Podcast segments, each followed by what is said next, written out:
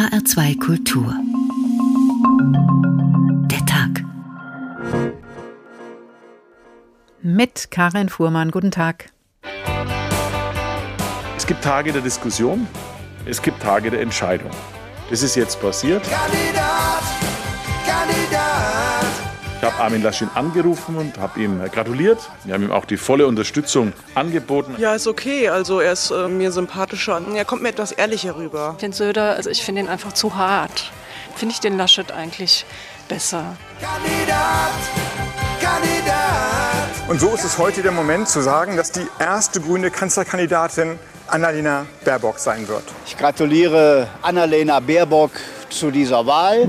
Habe ich mir eher vorgestellt, dass der anderes wird weil man ja ziemlich lange eine Kanzlerin hatte. Ich unterstütze sie und bin neugierig, ob wir dadurch einfach mal wieder Schwung in diese politische Szenerie kriegen. War das vielleicht der Aufschwung in diesem unserem Land? Kandidat, Kandidat. Ich möchte heute hier mit meiner Kandidatur ein Angebot machen für die gesamte Gesellschaft.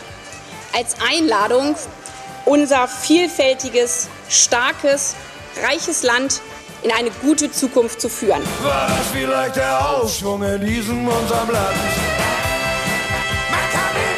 Also jetzt warten wir doch mal die Wahlentscheidung ab. In der Ruhe liegt die Kraft. Schauen wir mal.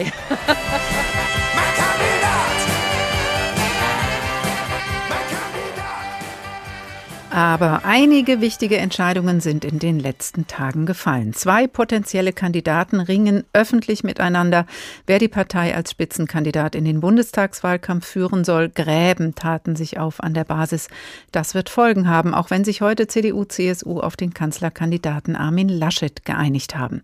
Das ist also die Realität in den Unionsparteien. Einträchtig und ruhig einigen sich Kandidat und Kandidatin, wer sich fürs Kanzleramt bewerben soll. Annalena Baerbock. Realität bei Bündnis 90 Die Grünen. Verkehrte Welt. Früher galten doch die Grünen Parteimitglieder als streitsüchtig. Von Uneinigkeiten in den Unionsparteien drang selten etwas an die Öffentlichkeit. Hitzig diskutiert wurde in der Union höchstens darüber, ob mit diesen neuen grünen Politikern überhaupt eine Regierung machbar ist. Mittlerweile sind schwarz-grüne Bündnisse längst Realität, zum Beispiel in Hessen. Und auf kommunaler Ebene schicken grüne Politiker die CDU nach fast 30 Jahren erstmals auf die Opposition Oppositionspakt, so geplant von den Frankfurter Grünen, als stärkste Fraktion in der Stadtverordnetenversammlung. Ziemlich beste Kontrahenten, Schwarz-Grün auf dem Weg ins Kanzleramt, haben wir heute getitelt und schauen auf die neuen Verhältnisse mit neuen Bündnisoptionen. Gibt es die auch nach der Bundestagswahl im Bund? Und könnte Deutschland vielleicht sogar bald von einer grün-schwarzen Koalition unter Kanzlerin Annalena Baerbock regiert werden? Die Bundestagswahl und damit die Bündnisfragen rücken näher, nicht einmal mehr ein halbes Jahr, bis wir wählen dürfen. Immerhin stehen jetzt die Spitzenkandidatinnen und Kandidatinnen fest. Bei der Union dauerte das Ringen im CDU-Vorstand bis in die letzte Nacht.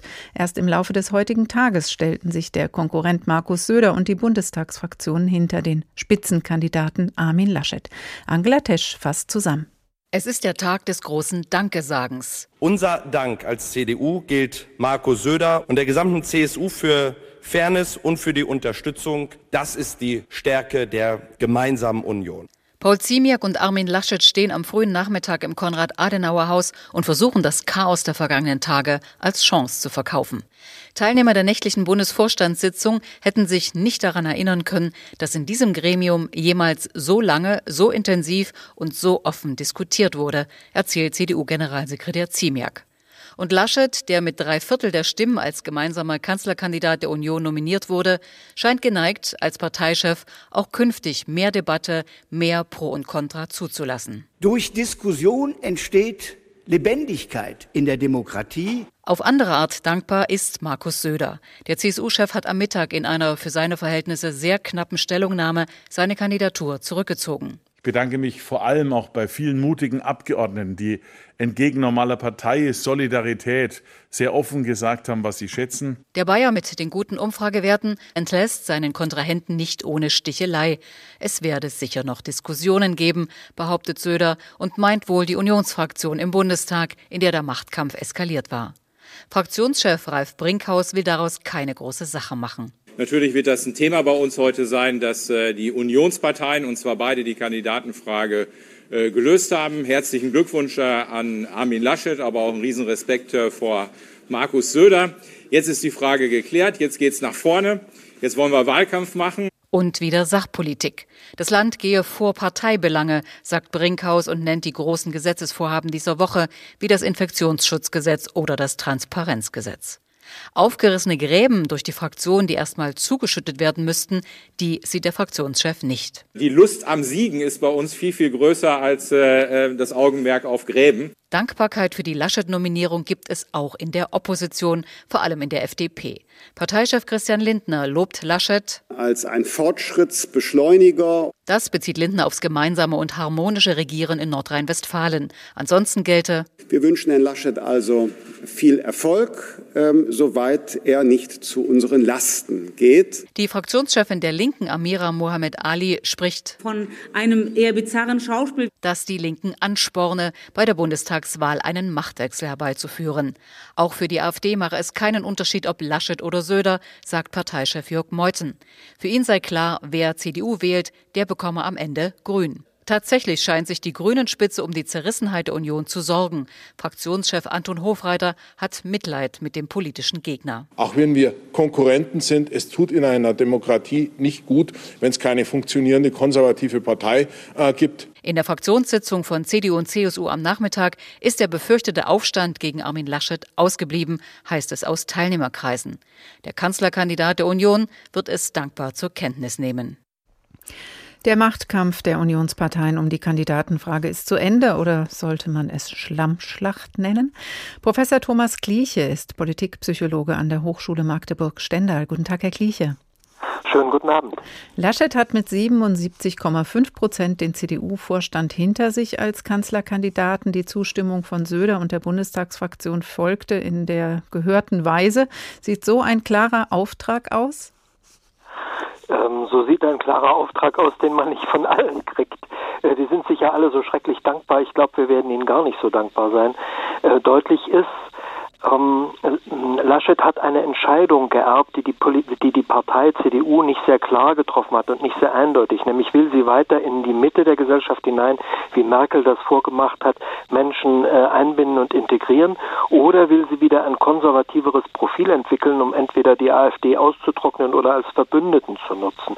Also diese Entscheidung ist ja mit der äh, mit dem äh, mit der Kandidatur von Friedhelm Merz nicht so schrecklich eindeutig ausgegangen und sie zieht sich offenbar hin und äh, der neue Vorsitzende Laschet konnte das seit seiner Wahl noch nicht überbrücken. Damit ist auch eingetreten Andeutungen einer Neuaushandlung des politischen Gleichgewichts zwischen CDU und CSU nach Merkel, wo also dieses große Schwergewicht wegfällt, wird wieder viel verhandelt. Aber erstmal wird die CDU aufatmen, sich mehr oder weniger sammeln. Der Schaden ist nicht sehr offensichtbar. Äh, äh, es ist eher so ein heimliches Bröseln durch Haares im politischen Gebälk. Aber man hat doch den Eindruck, dass es ein bisschen schwierig ist für alle Seiten jetzt das Gesicht zu wahren. Also es gab keine echte Einigung, sondern der CDU-Vorstand musste entscheiden. Ähm, Söder sprach äh, in seiner Anerkennung, als er sagte, ich akzeptiere das Ergebnis davon, dass also CDU-Ministerpräsidenten ihn doch ermuntert haben, ähm, sich da weiter einzumischen. Also ist Laschet doch auch als Parteivorsitzender beschädigt? Er ist unbedingt beschädigt, aber äh, Söder auch. Ähm, Erstmal Laschet, der hat ja als Sieger einen Autoritätsverlust erlebt, weil es knapp war. Er hat sich also in den letzten Monaten nicht so ausgezeichnet, dass er als politisches Gewicht unstrittig gewesen wäre. Und wenn die Bundestagswahl nicht gut läuft, dann könnte er möglicherweise der erste Sündenbock werden. Aber auch der Integrationskurs Richtung äh, äh liberale, gebildete städtische Mittelschichten, wie Merkel ihn äh, gegangen ist, äh, hat gelitten. Also es ist klar, er ist in der CDU nicht umstritten. Nur ähm, Söder hat auf den ersten Blick zwar gewonnen, aber hintenrum auch verloren.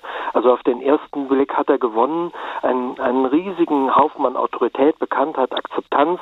Er hat damit im Grunde eine Weiche für die nächste Bundestagswahl gestellt und er hat sich in Zeit einer Krise als harter Kämpfer, der durchsetzungsfähig ist und der stark ist, präsentiert, hat zuletzt zudem Achtungsgewinne erzielt, weil er so einen Ton der Verständlichkeit, Tagkraft, man, man könnte das politischen Heroismus äh, nennen, gut getroffen hat. Aber eigentlich hat er dafür auch einen hohen Preis gezahlt. Äh, denn in der Diskussion wurde seine sagen wir, rasche politische Wendigkeit der letzten Jahre deutlich, aber die Presse hat auch offen von Opportunismus und Karrierismus gesprochen mhm. und seine Bereitschaft, hart zuzulangen, also Erfolg um jeden Preis zu haben. Das ist die, die, der, der Imageverlust, äh, für, mit dem er bezahlt. Und das andere, er ist ja weiter sowas wie Kanzlerersatz. Das heißt, die Latte hängt hoch. Wenn er also weiter so auftritt wie jetzt, dann wird er seine Reputation noch weiter schädigen und die Medien werden da sehr aufmerksam hingucken. Er hat Aber, sich ja heute mhm. noch präsentiert, als sei er der Bessere gewesen. Also aus der CSU hieß es, er ist Kandidat der Herzen und von ihm, er hat mhm. für das Land kandidiert, aber für die Partei verzichtet. Also eigentlich aus schlechteren Gründen. Aber er könnte doch die nächsten Jahre dafür nutzen oder auch schon die Bundestagswahl, je nachdem, wie sie ausgeht, und dann an der Seitenlinie stehen und sagen, ich hätte es aber besser gemacht und sich ähm, in die Startlöcher zurückziehen für das nächste Mal. Das wird er ganz gewiss versuchen.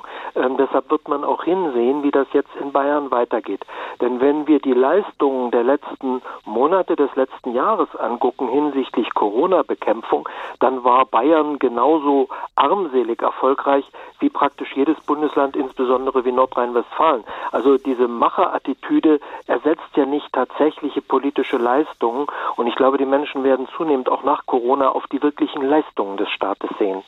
Man könnte ja aber auch sagen, endlich zeigt die Union mal eine gewisse Streitfähigkeit und regelt eben nicht alles in den Hinterzimmern, wie es ihr ja auch lange vorgeworfen wurde. Unbedingt.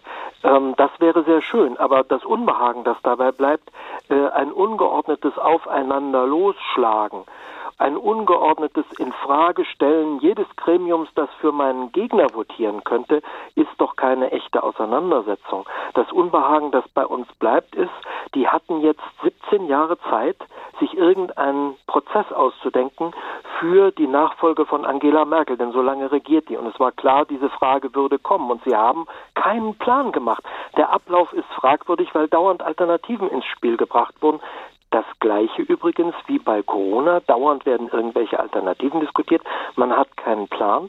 Es gab auch keine inhaltlichen Kriterien hier, sondern es gab ein Gesamtpaket aus ziemlich rücksichtslosem Machtkampf, bei dem Spielregeln und Legitimität des Gegners in Frage gestellt wurden und so persönlichen Überlegungen, äh, zieht der Wähler, wie ist denn der integrativ, also eher so eine Psychologisierung und das mit großer Härte und Öffentlichkeit der Diskussion. Mhm. Und das hinterlässt doch eine tiefe Verunsicherung, wie klar und klug ist diese Partei. Der äh, Fraktionsvorsitzende Brinkhaus hat ja schon gesagt, das nächste Mal brauchen wir ein Verfahren. Wäre klug gewesen, das vor zwei Monaten zu überlegen. Ja, es ist ja auch nicht so überraschend gekommen, wie Sie sagen. Es hatten viele Jahre Zeit und vor zweieinhalb Jahren hat Merkel ihren Rückzug verkündet. Spätestens da hätte man vielleicht darüber nachdenken können, wie es anders aussehen könnte, als eben so hektisch und unschön wie jetzt am Ende des, mit dem Kampf zwischen Laschet und Söder. Es standen Personalfragen natürlich im Vordergrund in dieser Frage. Es ging aber auch immer wieder um Umfragewerte. Ist es jetzt endlich mal Zeit, auch wieder über Inhalte zu sprechen? Unbedingt. Dieses Hängen an Umfragewerten ist so naiv. Ich wundere mich immer, dass Politiker sowas tun. Diese ganze Söder ist so beliebt Geschichte ist im Moment aus psychologischer Sicht ein simpler Polarisierungseffekt. Es ist eine Frage der Alternativen, die man den Menschen vorlegt. Und wenn im Herbst die Alternative steht CDU oder andere Parteien, dann werden die Umfragewerte ganz andere sein, zumal sich bis dahin auch sehr viel in der CDU für äh, Laschet mobilisiert haben wird. Aber ähm, es, äh, es geht ja wirklich um ganz, ganz tiefe Fragen unserer Zukunft und da ist die CDU herzlich unentschieden. Also sie ist eigentlich entschieden, gar nichts zu ändern. Wir haben die Frage Digitalisierung, da hat sie zehn Jahre geschlafen. Wir haben die Frage äh, äh, Klimakollaps. Da hat die CDU kein ernsthaftes Paket entwickelt. Da hat sich äh, Merkel erst als Klimakanzlerin dargestellt und dann ist nichts passiert. Das heißt also, in den großen Zukunftsfragen, äh, wozu man auch die europäische Einigung rechnen könnte und die großen internationalen Krisen, die sich abzeichnen, äh, hat die CDU bisher wenig Lösungen außer Stillhalten und Weitermachen entwickelt. Ja, und da hat Laschet schon recht, da sollte man mal nachdenken. Das Wahlprogramm kommt ja noch ungeschickt gelaufen, sagt Professor Thomas Gleiche, Politikpsychologe von der Hochschule Magdeburg-Stendal. Vielen Dank. Ziemlich beste Kontrahenten, Schwarz-Grün auf dem Weg ins Kanzleramt, der Tag in H2 Kultur. Wer ist der oder die Beste? Diese Frage haben sich Grüne und Schwarze in den letzten Tagen verschärft gestellt und in sehr unterschiedlicher Art und Weise ihre Entscheidungen getroffen. Eine wichtige Voraussetzung für eine Kanzlerkandidatur ist natürlich ein großes Selbstbewusstsein. Falls noch ein Kandidat gebraucht werden sollte, hier noch ein Vorschlag mit Selbstbewusstsein. Horst Schlemmer stellte sich bereits 2009 sogar in einer Pressekonferenz vor. Was sind Sie? Ach, Sie sind ARD. Ah ja, hatte ich mir anders vorgestellt. Ich dachte Kann auch, ich mir ARD vorstellen. wären 16. Aber warum nicht, bitte? Ihre Frage. Mein Name ist Horst Schlemmer, Stellvertreter. Mein Name ist Alexander Ich muss Soyer. mich auch vorstellen. Sonst ist es unhöflich. Verdammt nochmal. Mein Name ist Horst Schlemmer. Ich habe jetzt höhere Ambitionen. Ich will Bundeskanzler werden. So, bitte, Ihre Frage, Herr. Soyer. Ja, wie auch immer. Bitte. Könnten Sie das äh, Parteiprogramm etwas spezifizieren? Schauen Sie, die HSP, da will ich mal ganz klar und dezidiert sagen, steht für Gerechtigkeit. Wir sind der Ansicht, dass alles zu wenig ist. Es muss mehr sein. Wir haben im Prinzip das Beste, was man so machen kann. Das Beste aus dem Konservativismus, konsi, konser, also was so, äh, äh, was man, wenn man die Werte bewahren will, hat. Und liberal und links sind wir. Also äh, es gibt gar nichts zu meckern. Auch ein bisschen Ökologie, es ist alles mit drin. Also sparen Sie sich diese kritische Nachfrage. So, Fragen hier vorne, rechte Seite bitte. Anja Köhler, Deutsche Welle Fernsehen. Ich hätte gerne gewusst, weil Sie ja eine Frau im Amt des Bundeskanzlers herausfordern, äh, was Sie denn speziell tun wollen, um Frauen, die Wählerinnen anzusprechen. Ja, da Sie Deutsche Welle sind und international, gestatten Sie mir, dass ich auf Englisch antworte. First of all, I'd like to put out that the HSP, which is the Horst Schlemmer Party, stands for justice, you know, and freedom, and of course, emancipation of the woman. And I forgot the rest of your question gemacht fürs internationale politische Parkett. Kanzlerkandidat Horst Schlemmer alias Harpe Kerkeling, klare Sache in seinem Film Ich kandidiere. HR2 der Tag. Sehr viel geräuschloser als bei der CSU, CDU, CDU, CSU haben die Grünen in den letzten Tagen die Kanzlerkandidatenfrage geklärt. Man werde einen Vorschlag ausarbeiten, hieß es, und wie angekündigt wurde das Ergebnis am Montag pünktlich um 11 Uhr vorgestellt. Annalena Baerbock wird sich für das Amt bewerben. Die Zustimmung des Parteitages im Juni gilt als sicher. Die Entscheidung der Grünen wurde dieses Mal mit nie dagewesener Aufmerksamkeit verfolgt, denn es könnte passieren, dass aus der Kandidatin auch eine Kanzlerin wird. Das wäre nur konsequent bei ihrem rasanten Aufstieg, den Sabine Henkel nachzeichnet. Es sind diese Worte, die Annalena Baerbock ganz gut charakterisieren. Ich will das. Sie will Politik machen, schon früh, studiert Völkerrecht und geht mit 25 zu den Grünen. Da geht es dann schnell nach oben. Joschka Fischer sagt über sie, Annalena äh, kommt für mich quasi aus dem Nichts. Aus dem Nichts in den Bundestag. Seit acht Jahren kämpft Baerbock dort in verschiedenen Ausschüssen für grüne Ideen. Mit 37 kandidiert sie als Vorsitzende der Partei. Wir wählen hier heute nicht nur die Frau an Roberts Seite, sondern die neue Bundesvorsitzende von Bündnis 90 Die Grünen. Baerbock ist tatsächlich alles andere als die Frau an Robert Habecks Seite.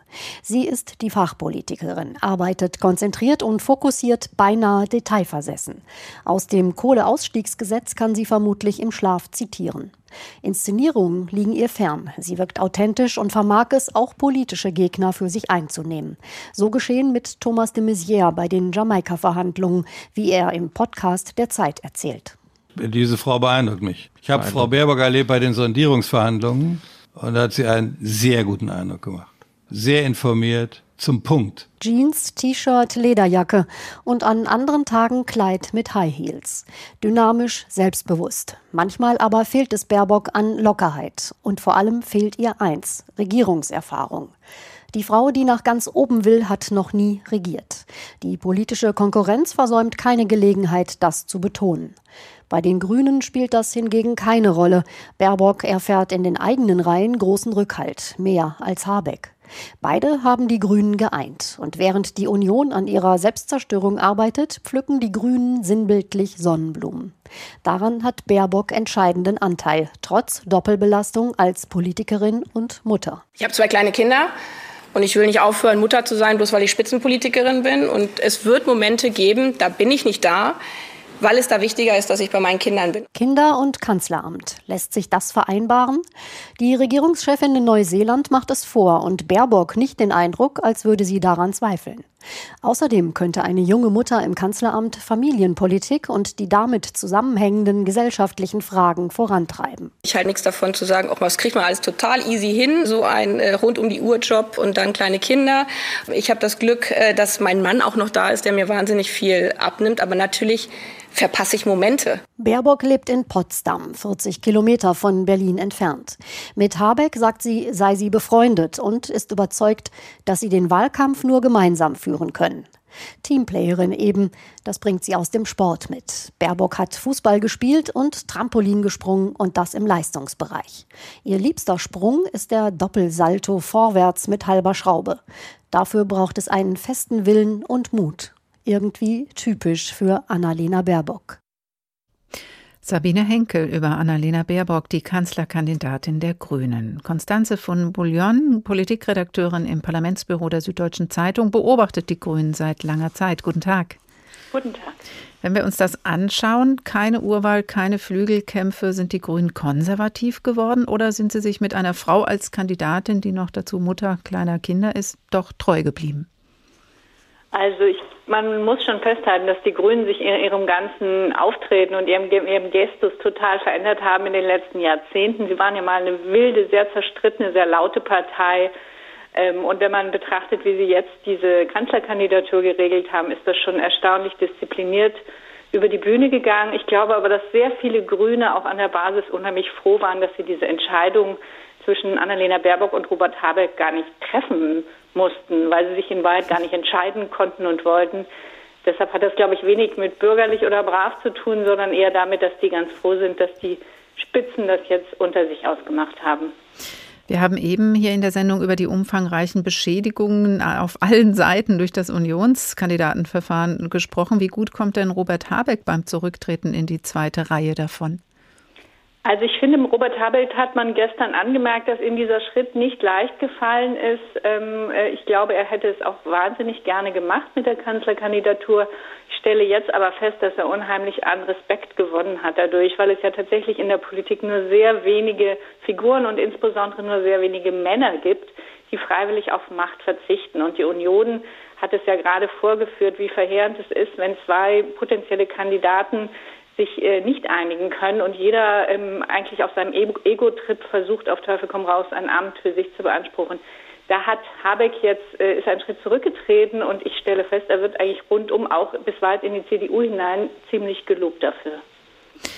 Mangelnde Regierungserfahrung werfen ja Kritiker Annalena Baerbock vor, die jetzt mit der Absicht zum Neuanfang dann kontert. Wenn man sich den Kandidatenzirkus der Unionsherren mit, mit Regierungserfahrung anschaut, dann bestätigen sie Baerbock ja irgendwie ungewollt darin, dass Regierungserfahrung nicht unbedingt mehr Professionalität bedeutet. Fällt ihr das vielleicht trotzdem auf die Füße?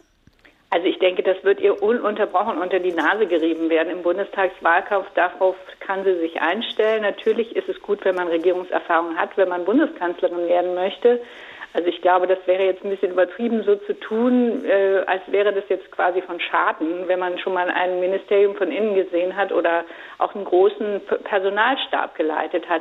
Ich denke aber, dass es in der Kampagne der Grünen, die ja sehr auf Erneuerung und wir wollen einen Wandel, die Leute ermutigen zu einem Wandel im Land, wahrscheinlich natürlich keine große Rolle spielen wird. Aber im, im Wahlkampf der rivalisierenden Parteien, die werden es natürlich immer rauskehren. Darauf muss sie sich einstellen. Aber sie hat ja auch betont, dass sie nicht allein in den Wahlkampf zieht ähm, und dass logisch ist man als Kanzlerin auch nicht alleine. Also dieses Fitsein auf dem internationalen Parkett zum Beispiel, kann sie sich das nicht aus anderen grünen Quellen erschließen? Also ich erinnere mich, ähm, ich war schon junge Journalistin, als Joschka Fischer Außenminister wurde und da war es ähnlich. Der war ja zuvor irgendwie Umweltminister in Hessen gewesen und da dachte auch wieder, um Gottes Willen, wie soll man so einen jetzt, da war die Ära Kohl zu Ende, wie soll man so einen jetzt auf internationales Parkett äh, lassen. Und äh, das Erstaunliche war, dass die Leute im Auswärtigen Amt, die Diplomaten, äh, eigentlich sehr positiv überrascht waren, wie sehr er sich in die Materie eingefuchst hat. Also das kann man natürlich politisch alles kritisch sehen, aber ich denke, es gab schon viele Minister und Ministerinnen, die sich in die Materie äh, einarbeiten mussten und in der Sache äh, kennt sie sich ja eigentlich schon ganz gut aus mit Außenpolitik. Aber klar, das wird eine steile Lernkurve. Baerbock ist bereit zum Doppelsalto mit Schraube, wie wir gehört haben. Für wie realistisch halten Sie denn den Einzug ins Kanzleramt? Also ganz ehrlich, ich persönlich glaube da noch nicht dran, dass die Grünen die Wahl gewinnen. Ähm, ich glaube, sie haben, sie stehen sehr gut da und die Union hat sich in eine sehr gefährliche Lage manövriert durch diese äh, wahnsinnigen Auseinandersetzungen jetzt um die Kanzlerkandidatur. Sie haben noch nicht mal einen Entwurf für ein Bundestagswahlprogramm vorgelegt. Sie haben sich in dieser Maskenaffäre ähm, bis auf die Knochen blamiert. Also die stehen so schlecht da, wie man es sich vor kurzem noch nicht hätte vorstellen können. Und umgekehrt sind die Grünen, ähm, haben sich be ziemlich beharrlich da jetzt vorbereitet, stehen besser da, als, ähm, in, in, als man sich es auch hätte vorstellen können. Also ihre Chancen sind so gut wie nie zuvor. Aber ich persönlich glaube auch, und ich habe auch schon in früher, früheren Jahren erlebt, die stehen auch oft mal in einer Umfrage sehr viel besser da, als sie am Ende rausgehen. Also das ist, glaube ich, noch mit etwas Vorsicht zu genießen aus grüner Sicht. Aber egal, ob Sie jetzt stärkste Fraktion werden oder zweitstärkste oder Teil eines Bündnisses, ähm, in welche Richtung, Richtung welches Bündnis schlägt denn das grüne Herz nach Ihrem Eindruck? Also ich glaube, das grüne Herz der, in der Führungsriege, ähm, da hört man immer wieder, auch wenn das, also offiziell wird natürlich gesagt, sie legen uns da überhaupt nicht fest, dabei werden die Grünen auch bleiben, mit wem sie koalieren wollen.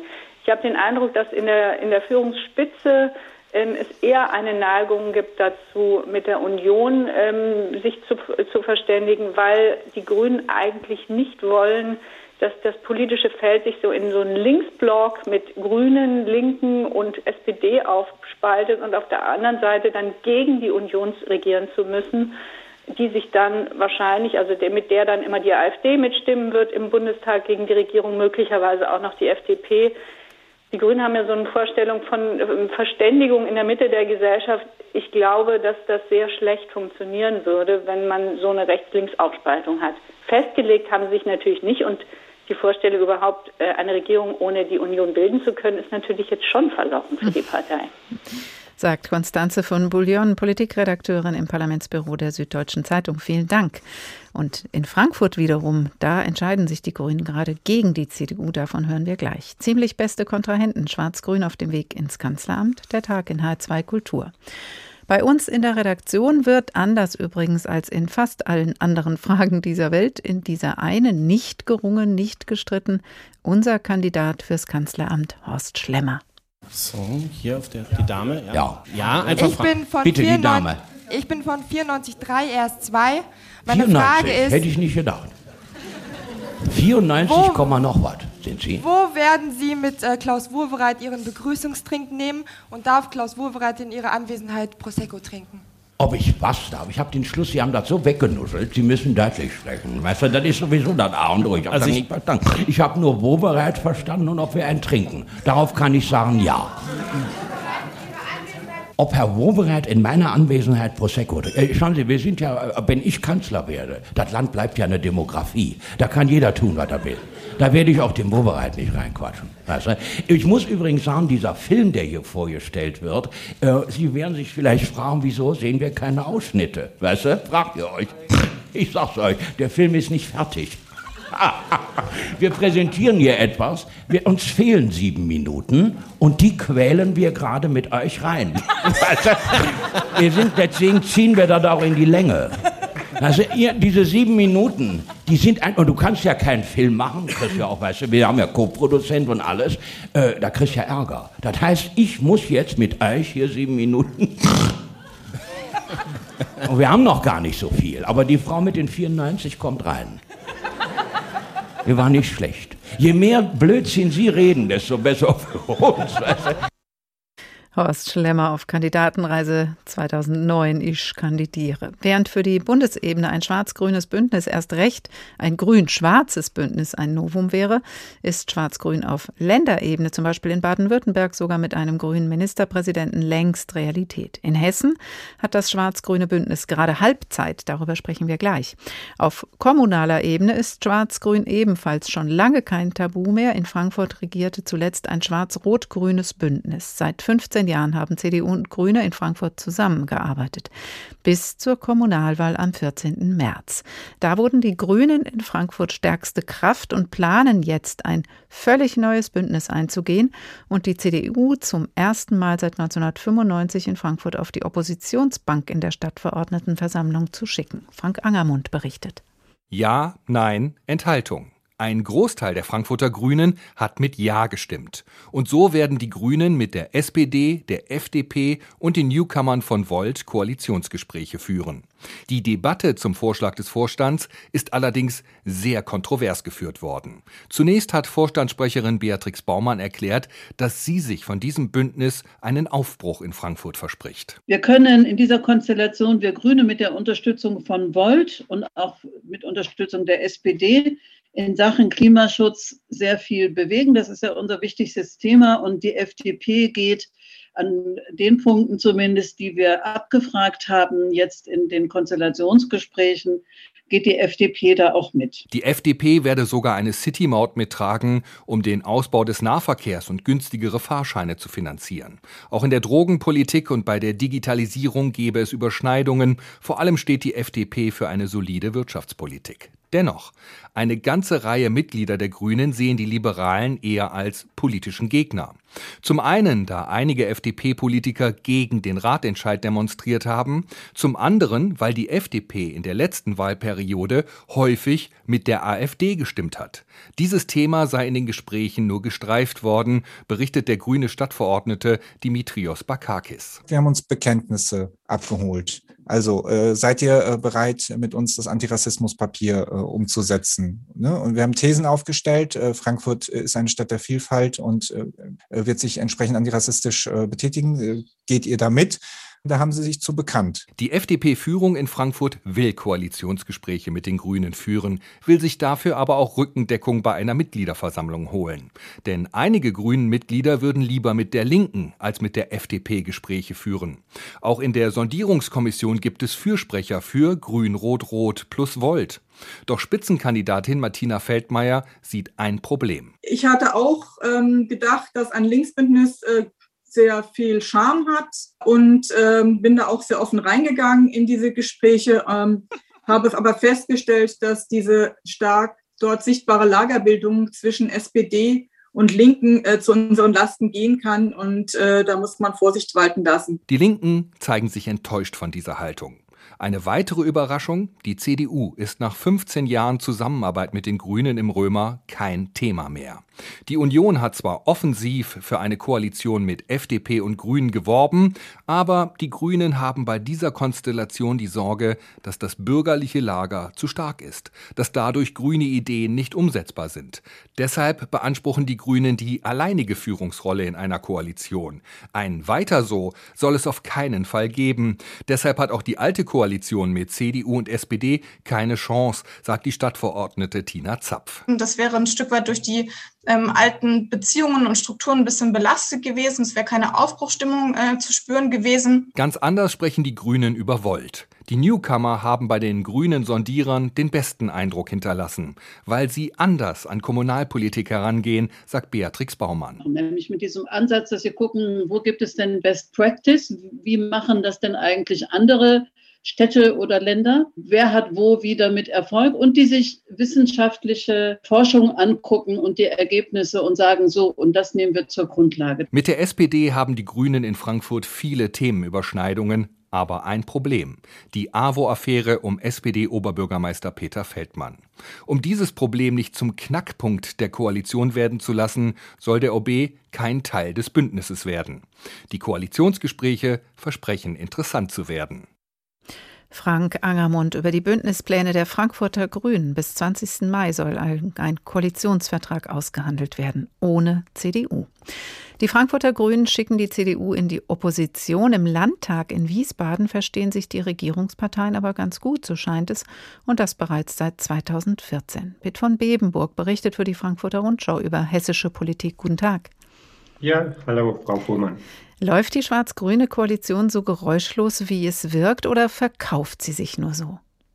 Sie verkauft sich auf jeden Fall so, dass man draußen nichts oder sehr wenig mitbekommt von Streitigkeiten. Es gibt die innerhalb der Koalition natürlich, aber und das ist sicher ein Unterschied zur Bundesebene, zum Beispiel zur Großen Koalition, die da seit äh, Jahren, Jahren streitet, aber auch zur Frankfurter Koalition, von der der Kollege Angermund gerade gesprochen hat. Ähm, sie halten sozusagen dicht, also der Konflikt wird hinter verschlossenen Türen ausgetragen.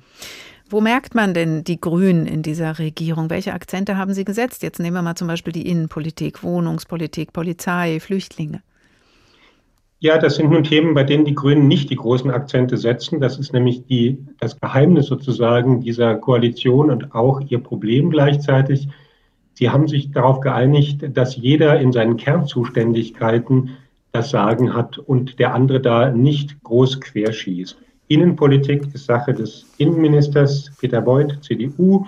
Das ist ein Gebiet, bei dem die CDU im Großen und Ganzen das Sagen hat, wenn es um Abschiebeprobleme geht, wenn es um Polizeiprobleme geht, dann sind das Themen, bei denen normalerweise die CDU das Sagen hat und die Grünen irgendwie hinterher müssen. Außer es ist ein Skandal so groß wie im letzten Sommer NSU 2.0, dann gibt es die Möglichkeit für die Grünen auch öffentlich einzuhaken und eigene Forderungen durchzusetzen, in dem Fall zum Beispiel einen Polizeibeauftragten, den die CDU eigentlich nie wollte. Aber eigentlich hatte man doch schon die Erwartung auch an die Grünen, dass beim Thema bezahlbarer Wohnraum zum Beispiel ähm, man sich da ein bisschen stark macht. Jetzt ist in Berlin der Mietendeckel gekippt und man schaut neu auf dieses Thema und es wird auch Kritik an der hessischen Wohnungspolitik laut. Da ist die grüne Handschrift nicht zu sehen? Der Mietendeckel ist ein gutes Beispiel dafür, wie unterschiedlich Landes- und Bundesgrüne sind.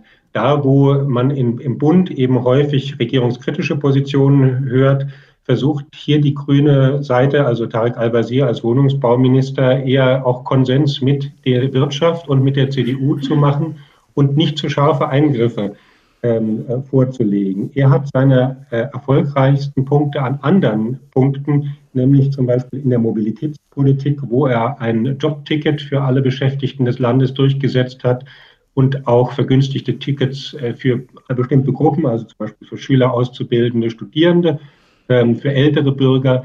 Das sind äh, Dinge, die er sich anheften kann und die die CDU ursprünglich nicht wollte, inzwischen aber auch mit Stolz das nach außen verkauft, weil das gut funktioniert. Ein anderes Thema, wo aber man auch wiederum sich etwas die Augen reibt mit Blick auf die grüne Regierungsbeteiligung, ist zum Beispiel der Weiterbau der A49, wo Sie gerade den Superminister Al-Wazir angesprochen haben. Viele haben sich von ihm ein klares Statement äh, gewünscht zu dem, was mit großen Auseinandersetzungen in Dannenröder Forst dann vonstatten ging. Oder auch ähm, in Sachen Ausbau Frankfurter Flughafen. Da haben die Grünen früher gesagt, das ist eine völlig verrückte Angelegenheit und dann tragen sie es mit. Womit haben Sie sich dazu bringen lassen?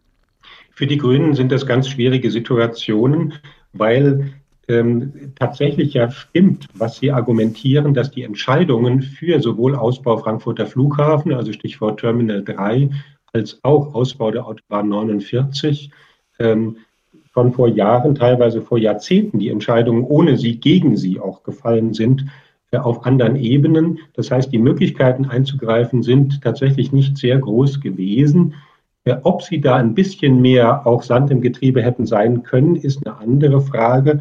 Ähm, vielleicht ist es manchmal auch ganz hilfreich, wenn man sich äh, dahinter verstecken kann und sich deswegen nicht mit der Union anlegen muss, weil die Wirtschaft soll ja weiterlaufen. Die großen Flughafengegner sind die Regierungsgrünen nicht unbedingt. Und da gibt es eben auch Unmut bei den Flughafengegnern, die in Bürgerinitiativen organisiert sind.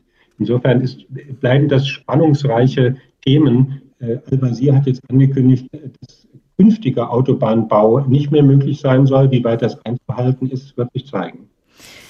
Offensichtlich sind ja aber doch Persönlichkeiten entscheidend. Wenn man sich anschaut, wie Tarek Al-Wazir und Roland Koch sich früher, ich sag mal, gefetzt haben, hätte man sich dort ein schwarz-grünes Bündnis oder damals nicht gut vorstellen können. Eher ging das offensichtlich mit Volker Bouffier als Ministerpräsident. Ist diese persönliche Ebene in der Politik, auch in den vielen Jahren, wo Sie das jetzt beobachten, nicht nur im Land und nicht nur in Hessen mindestens genauso bedeutend wie inhaltliche Einigkeit? Diese Ebene ist ganz entscheidend für gemeinsame Politik. Man sieht das gerade an Hessen sehr gut und da stellt sich auch die Frage, was da auf Bundesebene übertragbar ist, ob die Akteure da eigentlich miteinander können. Man sieht es in Hessen daran, dass in beiden Legislaturperioden, die jetzt CDU und Bündnis 90 Die Grünen schon in Hessen zusammen regieren, es völlig überraschende Großereignisse gegeben hat, mit denen man irgendwie fertig werden musste. Da war in den Jahren 2015, 2016 die große Zahl von Flüchtlingen, die gekommen ist und die bewältigt werden musste. Und eben seit dem vergangenen Jahr die Corona-Krise. Beides Themen, die in den Koalitionsverträgen, die jeweils zwei Jahre vorher abgeschlossen wurden, gar keine Rolle spielen konnten, weil sie noch nicht zu ahnen waren. Und daran sieht man, das ist der Moment, in dem eine Koalition wirklich funktionieren muss, wo man auch aus unterschiedlichen manchmal gegensätzlichen Herangehensweisen eine gemeinsame Linie finden muss. Und dafür ist das Vertrauen der Akteure und Akteurinnen ganz entscheidend.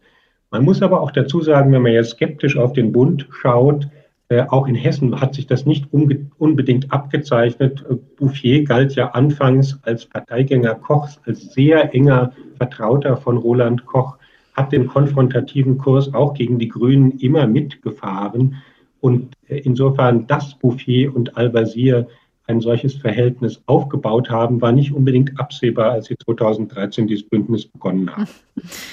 Vertrauen ist also eine gute Basis, um auch über inhaltliche Uneinigkeiten hinwegzukommen. Pitt von Bebenburg von der Frankfurter Rundschau, vielen Dank. Ziemlich beste Kontrahenten, Schwarz-Grün auf dem Weg ins Kanzleramt, der Tag in H2 Kultur. Und ein letztes Mal lassen wir unseren Kanzlerkandidaten Horst Schlemmer zu Wort kommen, hier auf seiner Pressekonferenz 2009 und zu sehen im Film von Harpe Kerkeling, Ich kandidiere. So, Fragen. Da auf der rechten Seite mal. Ja? Ich würde gerne wissen, wo man eigentlich besser verdient. Äh, in der Werbung für einen Autohersteller, als Sänger oder als Bundeskanzler? Das kann ich Ihnen nicht sagen. Also als, Sie haben auf jeden Fall mehr Wohnfläche als Bundeskanzler. Das steht jetzt schon fest. Und ich meine, es wären am Ende kommen 16.000 brutto, netto. Aber deswegen mache ich das nicht. Ich mache es aus äh, äh, selbstsüchtigen, nein, aus idealistischen Gründen mache ich es. Da, die Dame davor? Nee. Henrike Kopp ist mein Name von RTL Exklusiv, Herr Schlemmer. Es ist ja wahnsinnig Ja, Sie wühlen wenig. immer. Äh, weißt du, das sind die, die wühlen. Jetzt kommen die Wühler. Jetzt mal erst DPA, weißt du, und dann jetzt kommt Exklusiv. jetzt wird's ernst, ja. Ja. Es ist ja sehr wenig bekannt über Ihr Privatleben. Siehst du, wusste ich doch. Die fängt am Wühlen an. denn- ja. Ja, wusste ich. Wie wollen Sie sich denn schützen, wenn Sie so in der Öffentlichkeit stehen? Ja, mein lieber Hase, wenn solche Wühlmäuse wie du unterwegs sind, da habe ich keine Chance. Also ihr werdet das schon noch rauskriegen, was da im Busch ist. Und ich sage, ich stehe für eine Politik der Offenheit und Klarheit. Ich werde die Karten jetzt nicht selber auf den Tisch legen, aber es gibt da noch Sachen herauszufinden. Ja. Gibt es dunkle Flecken in Ihrer Vergangenheit? Äh, Frauen? ja. Wobei ich die Frauen jetzt nicht als dunkle Flecken bezeichnen möchte. Das finde ich dann doch eher eine uncharmante Formulierung. Weißt du? Selbstbewusst, aber leider aussichtslos ist dieser Kanzlerkandidat Horst Schlemmer alias Happe Kerkeling. Aber austeilen kann er. HR2 der Tag. Jetzt haben die Grünen ihre Kanzlerkandidatin, die Union seit heute auch einen Kanzlerkandidaten. Olaf Scholz steht als Kanzlerkandidat der SPD schon seit August letzten Jahres fest. Also kann der Bundestagswahlkampf vielleicht auch die Schlammschlacht richtig beginnen. Neben den anderen Parteien konnten auch Grüne und CDU, CSU das immer schon sehr gut austeilen, kritisieren, aber auch sich gegenseitig beschimpfen. Ein Rückblick von Christoph Keppeler.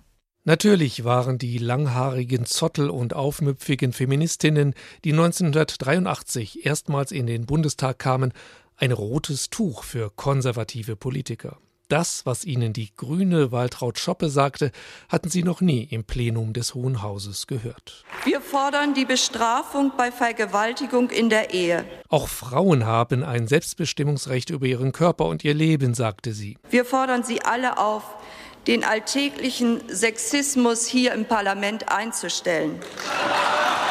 Abfälliges Gejohle bei den Männern. So, dass sogar Irmgard Kawatzki, CDU-Frau, als Staatssekretärin auf der Regierungsbank entsetzt war, als sie in die Gesichter der Männer aus ihrer Partei blickte. Mehr grinsende, feixende Gesichter, als sich mal Mühe zu geben, dass das, was gesagt wurde, der Realität entsprach. Die Grünen kamen aus einer bunten Bewegung aus Feministinnen, Atomkraftgegnern, Friedensbewegten, Mitgliedern kleiner kommunistischer Gruppen und Parteien. All dies war Konservativen gleichermaßen ein Graus.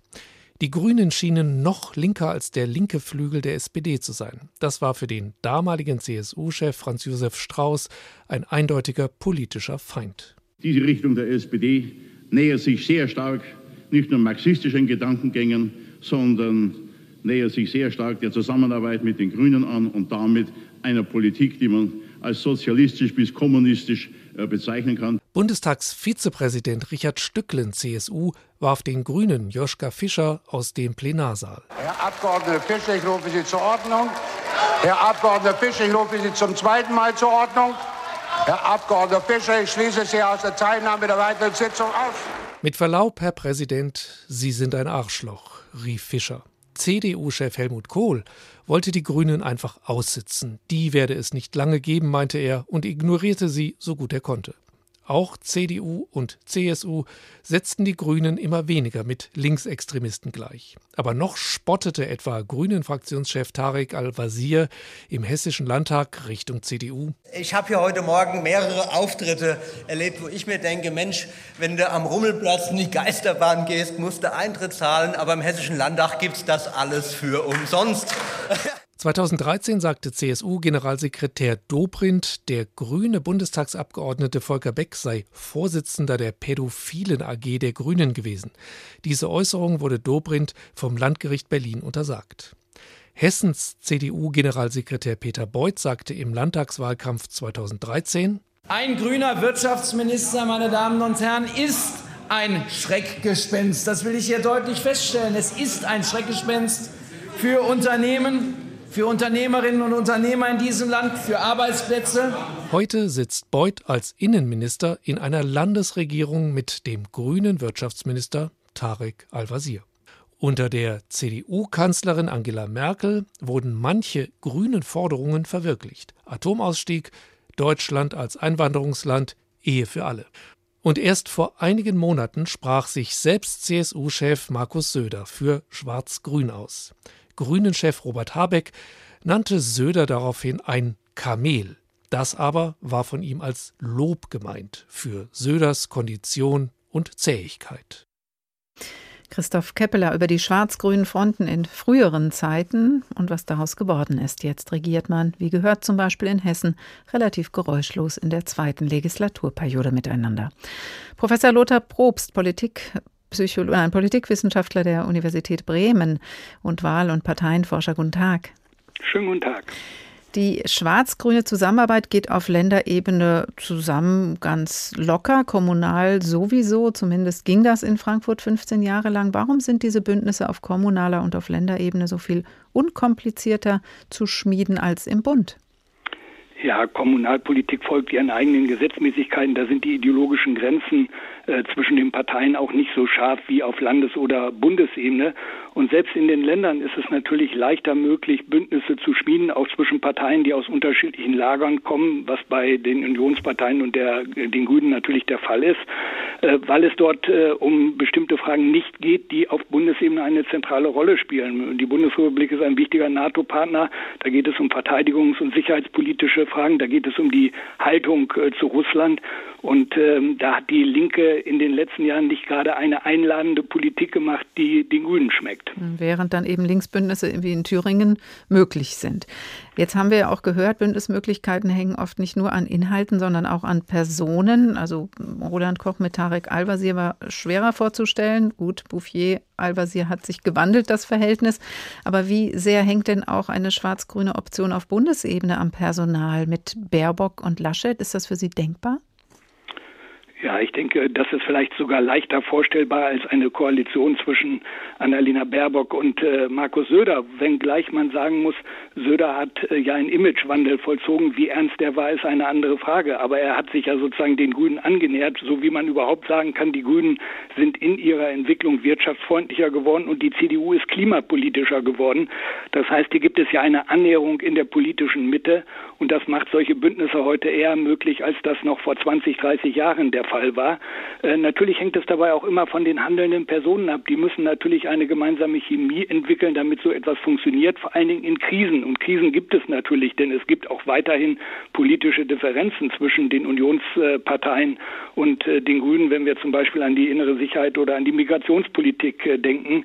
Äh, da passt nicht immer alles zusammen zwischen den beiden Parteien. Auch in der Wirtschafts- und Industriepolitik gibt es natürlich nach wie vor Konflikte.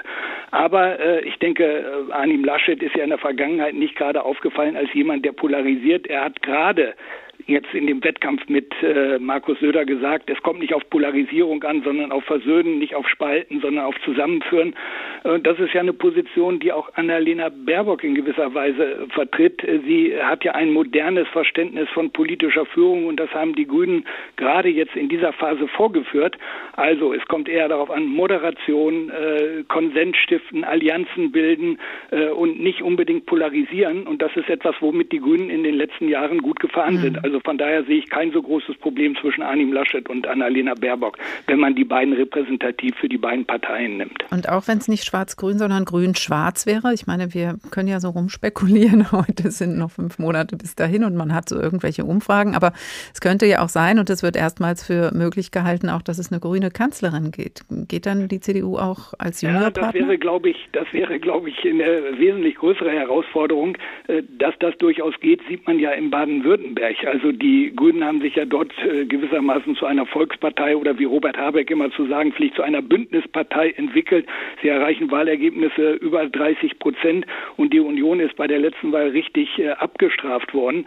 Äh, gleichwohl war die Union äh, bemüht, äh, das äh, bisherige Bündnis, grün-schwarze Bündnis fortzusetzen und hat viele Forderungen geschluckt, die die Grünen gestellt haben. Also die CDU hat sich beinahe überschlagen in Baden-Württemberg. Die, Klimapolitik, die die Grünen ihnen abverlangt verlangt haben, zu unterschreiben. Also insofern würde ich das nicht ausschließen, aber natürlich auf Bundesebene wäre das viel mhm. schwerer vorstellbar als auf Landesebene.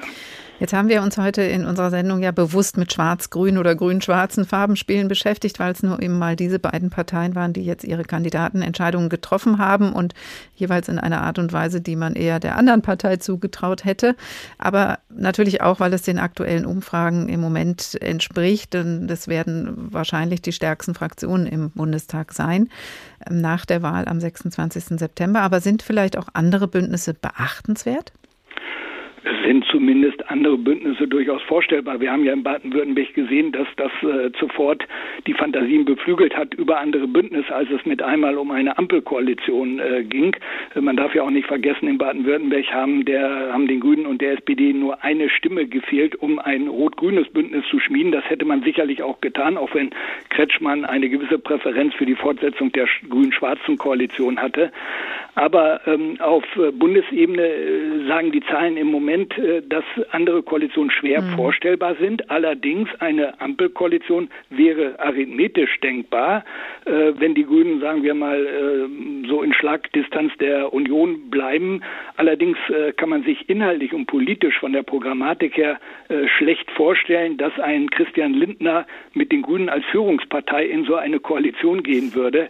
Das wäre sicherlich eine neue Herausforderung, wo die FDP, glaube ich, innerlich auch zerrissen werden würde.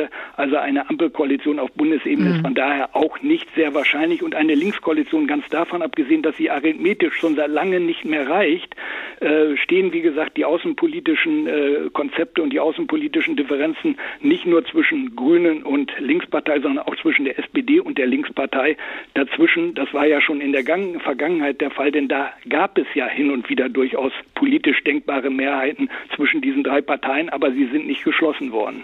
Und von einer großen Koalition würden im Moment sicher alle ganz, ganz großen Abstand nehmen. Bündnisspiele von Professor Lothar Probst, Politikwissenschaftler an der Uni Bremen. Vielen Dank.